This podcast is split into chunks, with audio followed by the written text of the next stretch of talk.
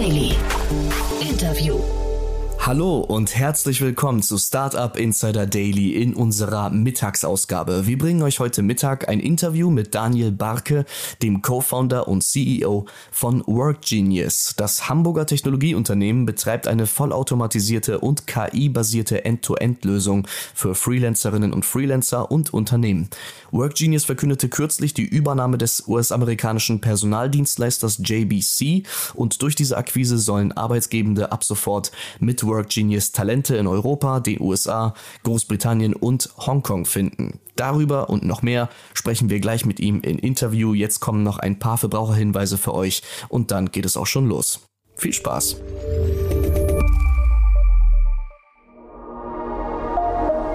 Werbung diese Folge wird präsentiert von Safdesk, der Buchhaltungssoftware für Selbstständige und Kleinunternehmer. Mit Safdesk erledigst du deine Buchhaltung einfach und schnell. Konzentriere dich auf dein Business und automatisiere deine Prozesse mit der digitalen Buchhaltungssoftware. Behalte deine Finanzen stets im Blick und konzentriere dich mehr auf deine Kunden. Denn mit Safdesk bleibt mehr Zeit für das, was wirklich wichtig ist. Du und dein Traum. Sichere dir jetzt 100% Rabatt auf die ersten sechs Monate auf www.zefdesk.de slash startupinsider.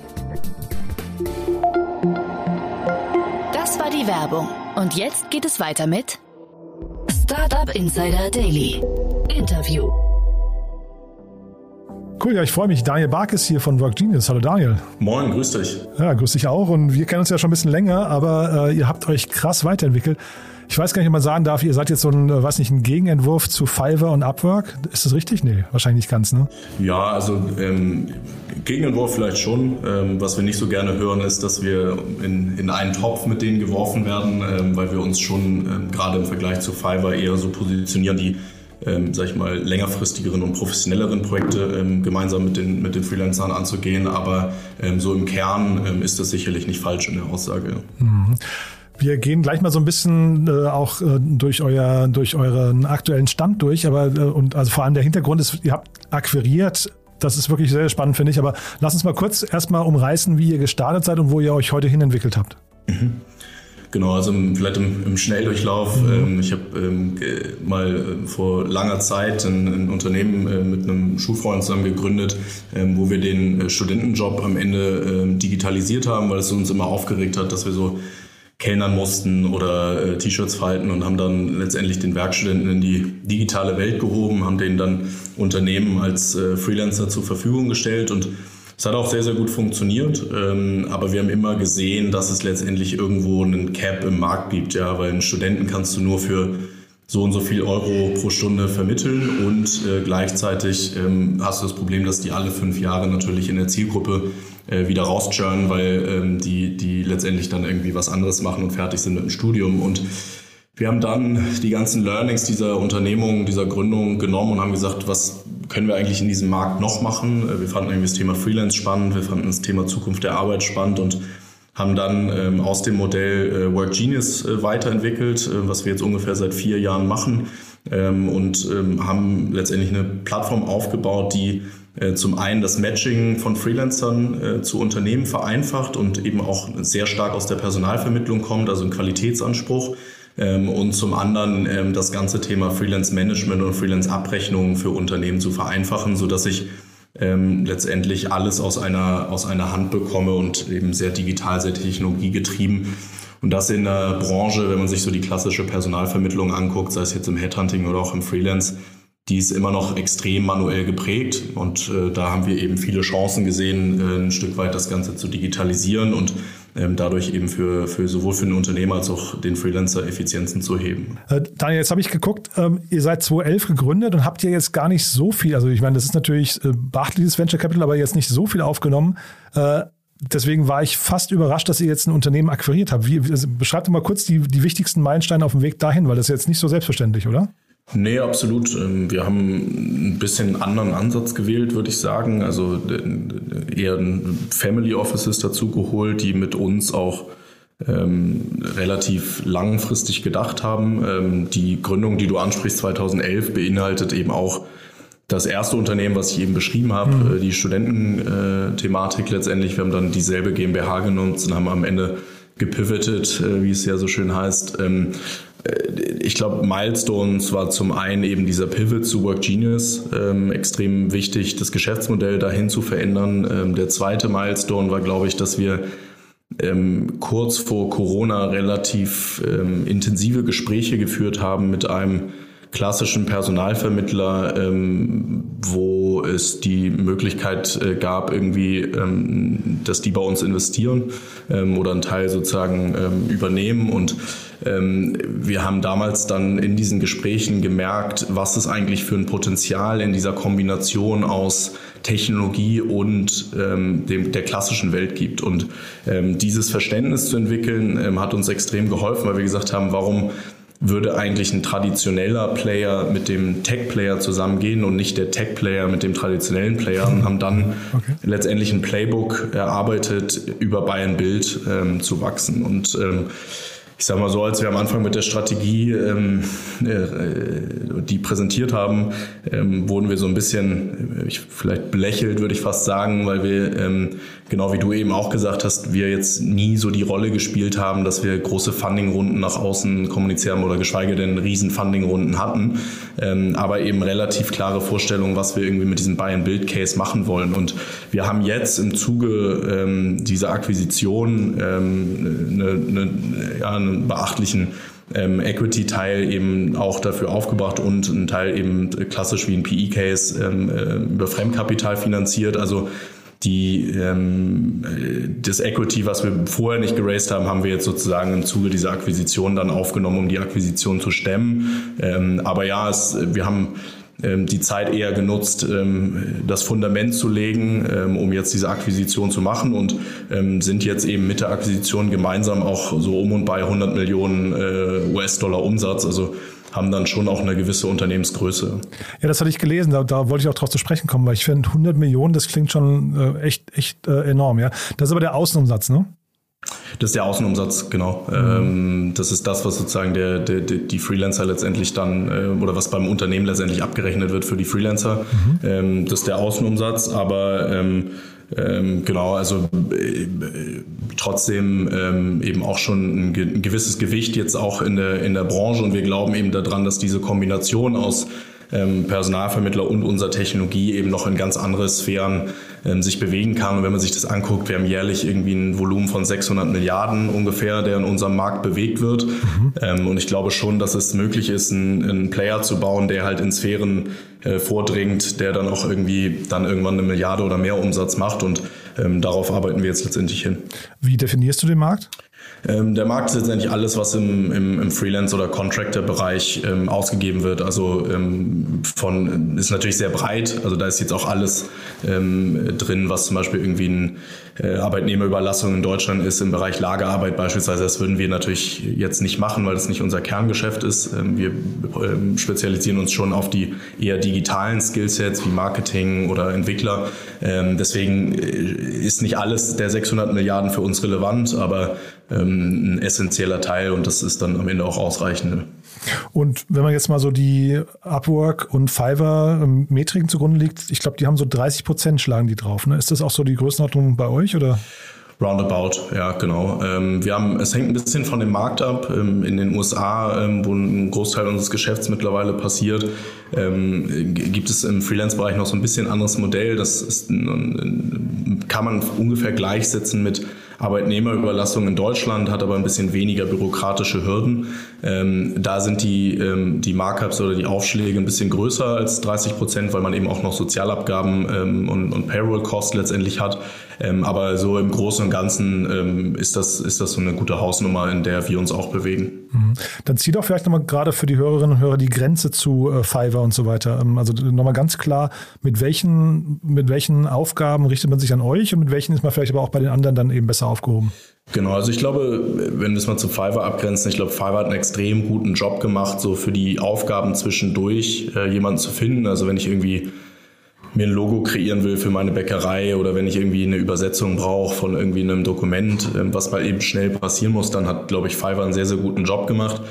Ähm, wir positionieren uns eher in dem Segment, wo es dann um Projekte geht, die ja ein bis sechs Monate, teilweise sieben, acht Monate gehen, wo ich wirklich eine professionelle ähm, Fachkraft im, Marketing oder in der Programmierung brauche. Und der Unterschied ist letztendlich im Kern, dass wir uns sehr stark an der an dem Qualitätsaspekt eines Personalvermittlers ähm, orientieren. Was ich damit meine, ist bei Fiverr postest du ein Projekt ähm, und danach kriegst du dann irgendwie ja, 100 äh, Bewerbungen und dann musst du eigentlich durchgucken, wer von diesen 100 passt jetzt. Ja, und das ist natürlich, kann man machen, aber ist natürlich auf der einen Seite zeitintensiv und auf der anderen Seite, auf welchen Kriterien wählst du dann aus, wer jetzt dein Logo für die Bäckerei kreiert. Da ist, am Ende guckst du dir Bewertungen an oder irgendwie äh, Arbeitsproben etc., aber es ist halt nicht wirklich zielführend. Und die Personalvermittlung arbeitet ja mehr so, dass du am Ende äh, irgendwie per E-Mail drei Lebensläufe bekommst von einem Personalvermittler, der dir sagt, hey, guck mal, ja, der Peter, die Maria und die Sabine, die sind ein super fit.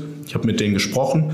Ähm, einer von den dreien sollte es werden. Und das machen wir letztendlich auch. Also wir, wir präsentieren immer nur drei passende Kandidaten, die wir eben technologiegetrieben auswählen, ähm, die auch verfügbar sind, was wir vorher abklären, ähm, die in den Preisrahmen passen, was wir vorher abklären und die die Skillsets haben. Ähm, und ich habe eben nicht mehr diesen Selektionsprozess, sondern ich habe dann wirklich eine Auswahl aus drei passenden Kandidaten, mit denen ich dann sprechen kann und komme so wesentlich schneller zu dem Ziel, nämlich den richtigen Kandidaten schnell auf mein Projekt zu bekommen. Hm. Zu dem zu diesem Technologieteil kannst du vielleicht noch ein paar Sätze sagen. Ne? Also klar, jede, jedes Startup sagt KI, aber spielt bei euch auch eine Rolle, ne?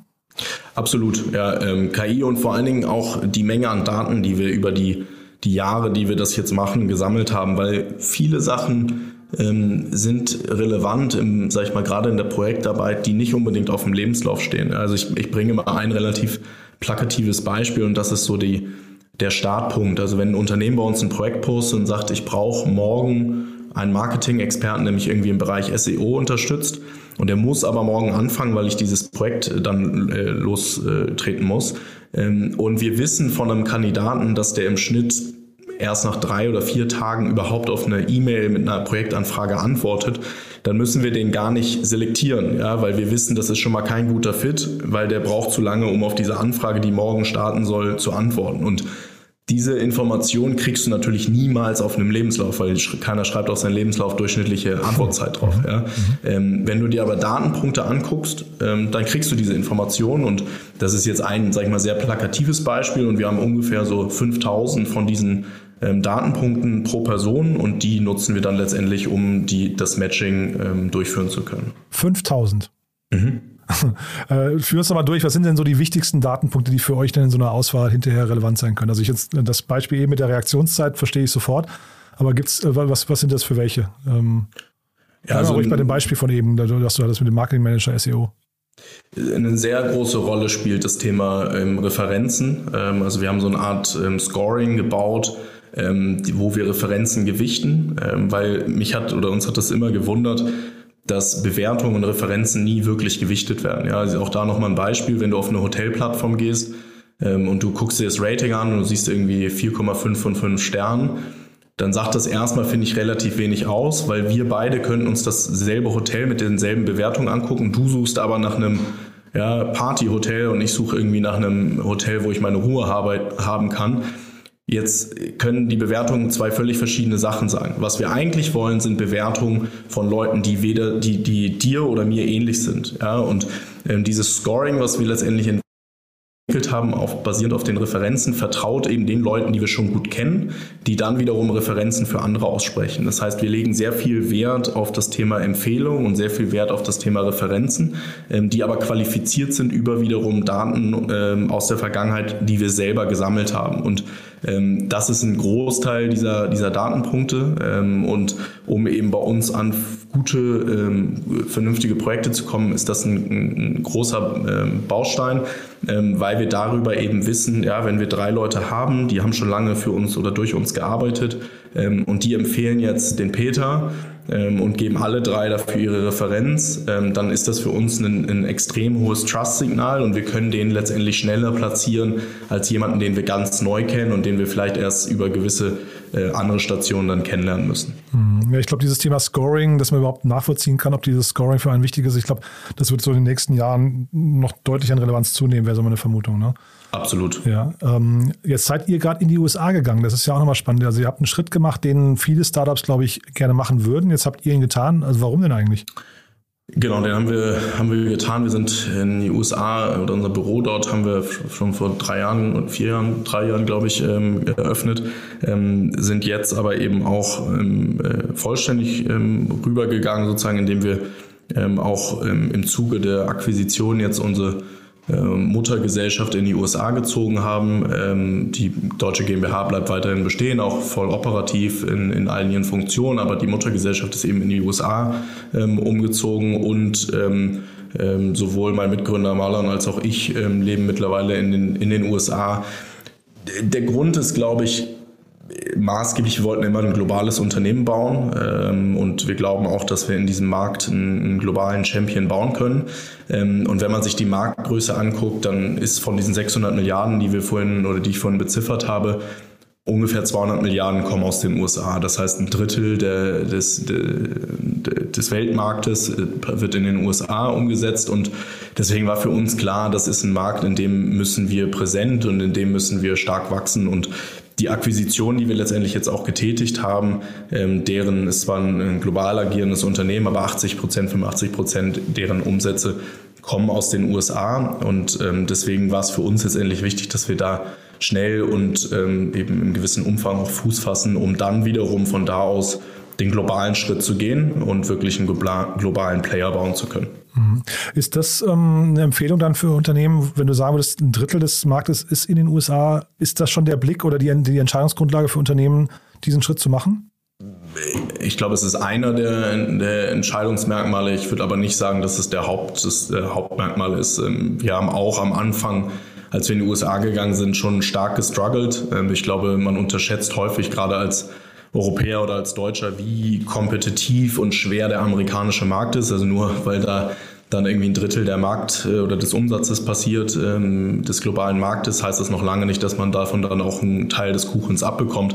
Es ist schon ein kompetitiver und schwerer Markt und ich glaube, eine Sache, die wir gelernt haben, ist, äh, USA geht entweder ganz oder gar nicht. Also ich glaube, ähm, ist es zum Beispiel sehr empfehlenswert, ähm, irgendwie jemanden rüberzuschicken, der entweder zum Gründerteam oder zumindest im erweiterten Gründerteam ist, um eben auch die nötige Präsenz drüben zu haben und auch die, die nötige Ernsthaftigkeit auszustrahlen, weil den Amerikanern ist das schon wichtig, mhm. ähm, dass der Markt dann auch ernsthaft betrieben wird. Ansonsten haben wir die Erfahrung gemacht, dass man sehr wenig Chance da drüben hat.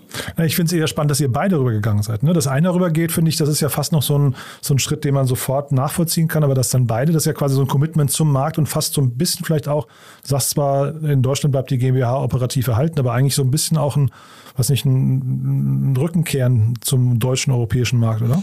Ja, ein Rückenkehren würde ich es nicht nennen. Ich glaube, wir haben ähm, es geschafft, in den letzten Jahren in Deutschland ein extrem gutes Team zu bauen mit, mhm. mit Leuten in der zweiten Ebene, die sehr viel Verantwortung jetzt auch übernommen haben, die es auch mal und mir überhaupt möglich gemacht haben, den Schritt ähm, zu, zu gehen, mhm. auch in die USA zu gehen. Ähm, trotzdem, und jetzt gerade sitze ich auch in Hamburg, trotzdem äh, sind wir nach wie vor auch im, im, im deutschen Standort ähm, präsent ähm, und der deutsche Markt ist auch für unsere Zukunft ähm, extrem wichtig, weil wir nach wie vor, glaube ich, oder nach wie vor sehr stark an, an Europa und an Deutschland auch glauben, was, was die, die Chancen für unser Geschäftsmodell angeht. Ich glaube, und das ist, ja, das ist ja auch nichts Neues, es gibt einfach so ein paar Themen in Deutschland, ähm, wo wir äh, manchmal A nicht groß genug denken und dann vielleicht auch so ein Stück weit irgendwie so ein bisschen die, ja, wie sagt man, also die, die, die Vision dahinter fehlt, dass gewisse Dinge möglich sind. Ja, und ähm, das war eben auch einer der Gründe, warum wir dann gesagt haben, äh, wir, wir müssen die USA wieder damit äh, mit einspannen und dazu nehmen und eben auch mit einem mit einer vollen Präsenz dazu nehmen. Aber Europa und auch Deutschland ähm, äh, spielen immer noch eine sehr große Rolle und auch beispielsweise unser Entwicklerteam ist nach wie vor komplett in Deutschland. Ähm, deswegen der Standort hier ist, äh, spielt schon nach wie vor eine große Rolle, obwohl wir beide in, in den USA sind. Mhm. Und jetzt habt ihr, wie gesagt, ein US-Unternehmen übernommen. Wie war denn dieser Prozess? Also wer ist denn da auf wen zugegangen? Wie läuft sowas ab? Äh, und dann vielleicht kannst du damit auch mal beschreiben, ihr habt ja jetzt, hast du gerade erzählt, geflippt, ihr seid jetzt eine US-Company. Ist das alles sehr aufwendig oder war das ein relativ äh, einfacher Prozess? beantworte mal die, die zweite Frage zuerst, ja. weil die, die lässt sich relativ schnell beantworten. Das ist auf jeden Fall nicht äh, einfach ähm, und wir haben sehr, sehr viel äh, Zeit mit äh, Steuerberatern und Anwälten in den letzten drei, vier, fünf Monaten verbracht, um, um das auf die Beine zu stellen. Ähm, ich glaube, ein Flip ist verhältnismäßig einfach, wenn man noch ganz am Anfang steht. Mhm. Ähm, dann kann man das, glaube ich, ganz gut machen. Wir waren ja nun schon ein paar Schritte weiter. Ähm, da wird das dann ein bisschen komplizierter. Das heißt, wir haben da wirklich vier, fünf Monate alleine an dem Flip gearbeitet, ähm, um sämtliche ähm, Themen äh, zu durchdenken und zu strukturieren äh, mit also sehr viel Unterstützung. Vielleicht nochmal kurz zur Einordnung. Flip bedeutet letztendlich nichts anderes als die GmbH wird eingebracht in eine neu gegründete US-Gesellschaft, richtig? Korrekt, genau. Ja, und dazu ähm, braucht man eine Bewertung der GmbH und alle, alle Anteile und so weiter, ne? Korrekt, ähm, genau. Ähm, das, ist, das ist richtig. Das heißt einfach, dass die, die Anteile dort eingebracht werden und dann eben die Muttergesellschaft in den USA sitzt und nicht mehr in Deutschland. Ähm, und wie du sagst, dafür muss es eine Bewertung geben. Ähm, das muss, da muss ein Gutachten geben etc. Also es ist nicht trivial, gerade in unserer, in unserer Stage. Ähm, es war aber Grundvoraussetzung letztendlich, um diesen Deal machen zu können, dass wir in den USA letztendlich unsere Holding haben. Unter anderem auch, weil die das Unternehmen, was wir übernommen haben, äh, Teile des Kaufpreises wieder reinvestiert hat ähm, in, die, in dieses Gesamtkonstrukt ähm, und die eben auch gesagt haben, ähm, das machen wir nur in den USA, wir investieren das nicht in eine deutsche GmbH. Mhm. das war dann eben auch einer der, der, der Gründe. um deine erste Frage noch zu beantworten, wie sieht so ein Prozess aus oder wie kamen wir da drauf? Ähm, ich habe ja vorhin schon kurz gesagt, also die, die ursprüngliche, ähm, äh, ursprünglich auf die Idee kamen wir, weil wir mal angesprochen wurden, ob das nicht interessant ist für uns an so einen klassischen Personalvermittler zu verkaufen. Ähm, und wir dann eben gesagt haben, na, Moment mal, das ist andersrum wäre es ja irgendwie spannender und haben dann angefangen, letztendlich ähm, spannende Unternehmen äh, zu, zu suchen, ähm, die von der, von der Größenordnung passen, die ähm, die eben ein gewisses Spektrum erfüllen im Sinne von den die Jobs, die sie vermitteln oder die Freelancer, die sie vermitteln, eine gewisse Ähnlichkeit oder Überschneidung mit unseren äh, Freelancern unserer Zielgruppe haben und haben dann so eine Target-List von vier, fünf Unternehmen ähm, identifiziert. Mit denen haben wir dann gesprochen und es hat sich dann relativ schnell herauskristallisiert, dass es eben dieses eine von den vier, fünf Unternehmen gibt, was extrem gut passt. Mit denen sind wir dann in äh, tiefere Gespräche gegangen. Dann gibt's irgendwann den LOI, dann hast du Exklusivität ähm, und dann fängst du halt eben an zu verhandeln, Verträge aufzusetzen. Insgesamt haben wir aber schon so acht, neun Monate mit denen gesprochen, oh, wow. ähm, um, um den Prozess endlich abzuschließen. Aber gut, ihr hattet jetzt natürlich durch den Flip dann, das ist dann der Vorteil, ihr hattet eine klare Bewertung von euch erstmal, ne? Genau, ja. ja. Und den US-Player, wie habt ihr den be bewertet? Also wie, wie, kommt man da zusammen? Weil ich finde es ja immer relativ schwierig, vor allem wenn zwei Startups merchen zum Beispiel, mhm. wie man dann anfängt plötzlich irgendwie so Dinge wie eine Vision oder Markt, äh, total adressierbarer Markt oder sowas zu bewerten. Absolut. Ähm, der, der Vorteil bei so einem klassischen Staffing-Unternehmen oder Personalvermittler ist, ähm, dass es eben sehr viele Referenzwerte im Markt gibt, weil mhm. eben klassische PE-Häuser, Private Equity-Häuser ähm, eben auch sehr viele Staffing-Unternehmen kaufen und die ah, ja. bewerten die dann ganz klassisch mit einem Multiple auf deren EBITDA. Ähm, also wirklich noch sehr, sehr klassisch. Das ist ja für uns in der Startup-Welt fast so ein, ein bisschen ähm, außerhalb des Spektrums, aber ähm, da bewertet man halt wirklich ganz klassisch mit einem EBITDA-Multiple. Mhm. Und in der Regel ähm, kann man so sagen, die, je nachdem, wie das Unternehmen geführt ist und wie es aufgebaut ist, kann man eigentlich so sagen, in den USA zahlt man so ein EBITDA-Multiple von sechs bis acht. Ähm, und dann hast du eigentlich relativ schnell eine Bewertung. Ähm, und ähm, deswegen da sind wir eigentlich relativ schnell zu einem Konsens gekommen, weil es einfach durch den Markt letztendlich viele Referenzwerte gab, die wir nehmen konnten.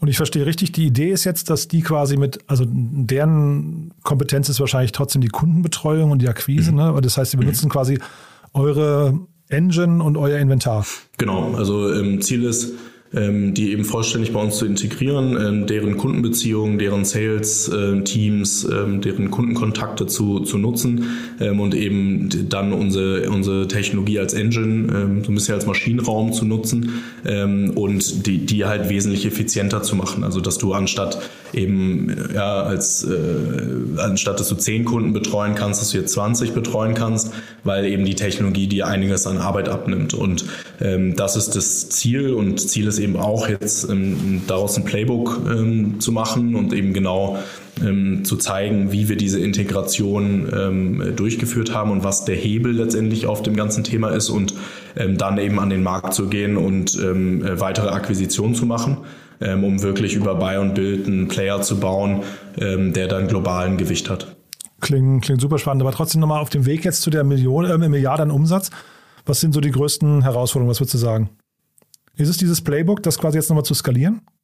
Ja, ich glaube, also ich glaube, Integration ist, also ich glaube, mit jedem äh, Berater, mit dem man spricht, ähm, über das Thema Integration von zwei Firmen, äh, dann, ich glaube, dann zählen die dir eine Liste von 100 äh, Dinge auf, die schiefgehen können. Ähm, also ich glaube, die Integration ist sicherlich ähm, so das, das erste Thema, wo jetzt auch äh, von uns der, der größte Fokus drauf liegt. Ähm, ich glaube, das ist Punkt eins. Ähm, Punkt zwei ähm, ist dann eben dieses Playbook auch, um wirklich auch nachweisen zu können, dass wir ähm, das wiederholen können. Ähm, und ich glaube, da gibt es eben auch gewisse Metriken, die man sich relativ simpel angucken kann, wie zum Beispiel Umsatz pro Kopf, dass man eben nachweisen kann, durch den Zusammenschluss, äh, durch die Akquisition können wir ganz klar zeigen, dass der Umsatz pro Kopf x Prozent gestiegen ist. Und wenn wir diese Metriken letztendlich zeigen und nachweisen, ähm, ich glaube, dann sind wir an dem Punkt, wo man eben auch ähm, weitere Akquisitionen machen kann ähm, und dann eben auch dahin kommt. Und ich, der letzte Punkt ist, glaube ich, auch nachzuweisen, dass wir weiterhin auch eigenständig schnell wachsen. Ja, weil ich glaube, was du nicht willst, ist eben nur rein über Akquisitionen wachsen. Natürlich geht das auch, aber ähm, gerade wenn man ein Geschäftsmodell bauen will, was nachhaltig attraktiv ist, was auch ähm, Investoren anspricht, was irgendwie äh, nachhaltig eine Berechtigung am Markt hat, da musst du natürlich auch selber weiterhin wachsen und ähm, das ist aktuell läuft das sehr gut und das müssen wir natürlich aber auch weiterhin beweisen ähm, jetzt mit der Akquisition. Super. Also klingt wirklich sehr, sehr spannend. Jetzt habe ich äh, bei Crunchbase noch gesehen, musst du vielleicht noch mal kommentieren, ein Herr Jahr und ein Herr Springer sind bei euch investiert. Sind das äh, quasi zwei Verleger? Genau, ja. Das ist ja ähm, spannend, oder? Genau. Ja. Ähm, die, die, die, die Jahr und Springer sind sind bei uns investiert, ähm, sind auch schon relativ ähm, von Anfang an, nicht ganz von Anfang an, aber relativ von Beginn an mit dabei und ähm, sind unsere beiden großen ähm, Unterstützer ähm, im Investorenkreis, ja. Die sehr stark an die Vision glauben und die jetzt auch in der Akquisition noch eine, eine Rolle gespielt haben. Und wie ist das so? Also ich meine, das ist ja hochinteressant deswegen, also ich meine jetzt Kronan Ja ist jetzt integriert bei, bei, bei Bertelsmann, bei RTL, glaube ich. Ne? Deswegen wahrscheinlich ist dieser, dieser, dieser Wettbewerb nicht mehr ganz so ähm, erbittert wie vor einigen Jahren noch, aber das muss doch ganz spannend gewesen sein, wenn die beiden bei euch am Gesellschaftertisch gesessen haben, oder? Ja, absolut. Ich glaube, die, die beiden sind operativ ähm, nicht also drin, ja. nicht drin ja. und waren sie auch nicht mehr, als, als sie bei uns tätig geworden sind. Aber trotzdem ist es schon ähm, natürlich ein, ein, sehr spannender Investorenkreis, äh, mit dem man sich auch sehr, sehr gut unterhalten kann. Mhm. Ähm, da gibt es auf jeden Fall viele spannende Themen, die man, die man diskutieren kann. Und das ist eben auch das, was ich eingangs meinte. Also wir schätzen das sehr, dass wir da Leute mit an Bord haben als unsere Investoren, mit denen wir eben langfristig auch ähm, diskutieren können, mit denen wir langfristig unsere Visionen ähm, besprechen können und die eben auch an das Thema glauben ähm, und eben auch von Beginn an glauben. Und das ähm, gerade in, in Zeiten, die vielleicht auch ein bisschen turbulenter sind, ist das ein sehr, sehr großes Asset und ähm, das schätzen wir sehr. Zeigt aber wahrscheinlich auch, dass ihr wirklich sehr, sehr stark aus der Content-Kreationsecke kommt, ne? Ursprünglich ja. Also mittlerweile ähm, ist es, würde ich sagen, nur noch so 10, 15 Prozent. Also es ist mhm. sehr, sehr stark zurückgegangen. Ähm, aber als wir angefangen haben, war das anders. Ähm, da war das ein Großteil. Ähm, wir haben uns da immer mehr rausgezogen, weil wir eben auch gesehen haben, dass das Potenzial in anderen Bereichen wesentlich größer ist. Ähm, einfach weil es umfänglich ist und das, das andere ein, ein Vertical oder eine Nische ist. Ähm, und irgendwann haben wir es dann aber geöffnet für alle Bereiche letztendlich oder viele Bereiche. Ähm, aber ja, wie gesagt, die beiden sind von, von, äh, von Beginn an oder äh, relativ am Anfang dabei und ähm, damals war das so. Sehr cool. Sag mal, wie viele von euren Mitarbeitern sind äh, quasi Freelancer? Also wie, wie viel, wie, wie, sehr könnt ihr eure eigene Engine nutzen? Oh, relativ viele. Ähm, ja? Also wir machen eigentlich, ähm, wir machen eigentlich alles, was ähm, was wir flexibel machen können, lösen wir flexibel. Also mhm. wir haben jetzt ähm, beispielsweise die ganze PR-Kommunikation, ähm, viel von, dem, von der Akquisition haben wir über Freelancer gelöst. Wir haben in unserem Entwicklerteam den einen oder anderen Freelancer. Ähm, wir arbeiten im Marketing sehr viel ähm, punktuell mit Experten. Also wir treiben unsere Teams auch immer bewusst dahin, dass sie unsere Plattform eben nutzen, ähm, um selber festzustellen, was funktioniert und was funktioniert nicht. Ja? Und das ist manchmal ganz, ganz interessant, wenn dann irgendwie jemand aus dem Team kommt und sagt, ja, ich muss jetzt hier irgendwie was platzieren und das und das hat nicht funktioniert und ähm, da eben nochmal so, äh, man sagt ja so schön, sein eigenes Essen zu essen. Ähm, genau hilft uns auch nochmal, um das, um das Produkt auch nochmal weiter ähm, zu entwickeln, ähm, neben dem Kundenfeedback natürlich. Aber ähm, deswegen, also wir, wir äh, betreiben das schon sehr aktiv, dass unsere Teams auch Freelancer nutzen und dafür haben wir auch feste Budgets in den jeweiligen Teams, dass sie das auf der Plattform ausgeben dürfen. Ja, ich frage nur am Ende immer, ob, ob die Unternehmen noch Mitarbeiter suchen. Das habe ich gerade gedacht, bei euch kann ich mir die, die Frage wahrscheinlich verkneifen. Ne? Wir suchen. Äh, ja, ihr sucht. Okay, aber auch Festangestellte. Auch Festangestellte, ah, ja. ja. Okay. Ähm, eigentlich in allen Bereichen, ähm, vorrangig im, im, im Sales, ähm, aber auch irgendwie im, im Customer Success. Also ähm, jederzeit gerne, gerne bei uns melden. Also das heißt, das Modell des Festangestellten ist noch nicht das Auslaufmodell. Ist nicht das Auslaufmodell. Ich glaube, da könnten wir jetzt noch mal eine halbe Stunde drüber okay, reden, wenn du mich, nicht, wenn du mich fragst. Das war ähm, nochmal separat, das ist ja wirklich spannend. Ja genau. ja, genau. Cool. Aber das heißt, ihr sucht noch, das ist ja schon mal ein gutes Zeichen für die Branche. Absolut. Daniel, hat mir großen Spaß gemacht. Dann vielen Dank, viel Erfolg erstmal in den USA und äh, ich freue mich, wenn wir ein Update machen demnächst, ja? Das machen wir. Danke für deine Zeit. Startup Insider Daily, der tägliche Nachrichtenpodcast der deutschen Startup-Szene. Das waren Jan Thomas und Daniel Barke, Co-Founder und CEO von WorkGenius. Anlass des Gesprächs war die Übernahme des US-amerikanischen Dienstleisters JBC. Und das war's auch schon mit Startup Insider Daily am Mittag. Aber einmal kommen wir heute noch für euch zurück. In unserer Nachmittagsausgabe gibt es heute einmal mehr unsere Rubrik, den VC Talk. Peter Lasinger, Co-Founder und Partner von FreeVC, haben wir da heute im Gespräch. FreeVC hat letzte Woche seinen zweiten Fonds angekündigt mit zwei neuen Partnerinnen und 150 Millionen Euro Volumen. Mehr dazu natürlich dann hier bei uns um 16 Uhr. Also freue ich mich, wenn ihr heute Nachmittag nochmal dabei seid. Bis dahin sage ich Tschüss und auf Wiedersehen.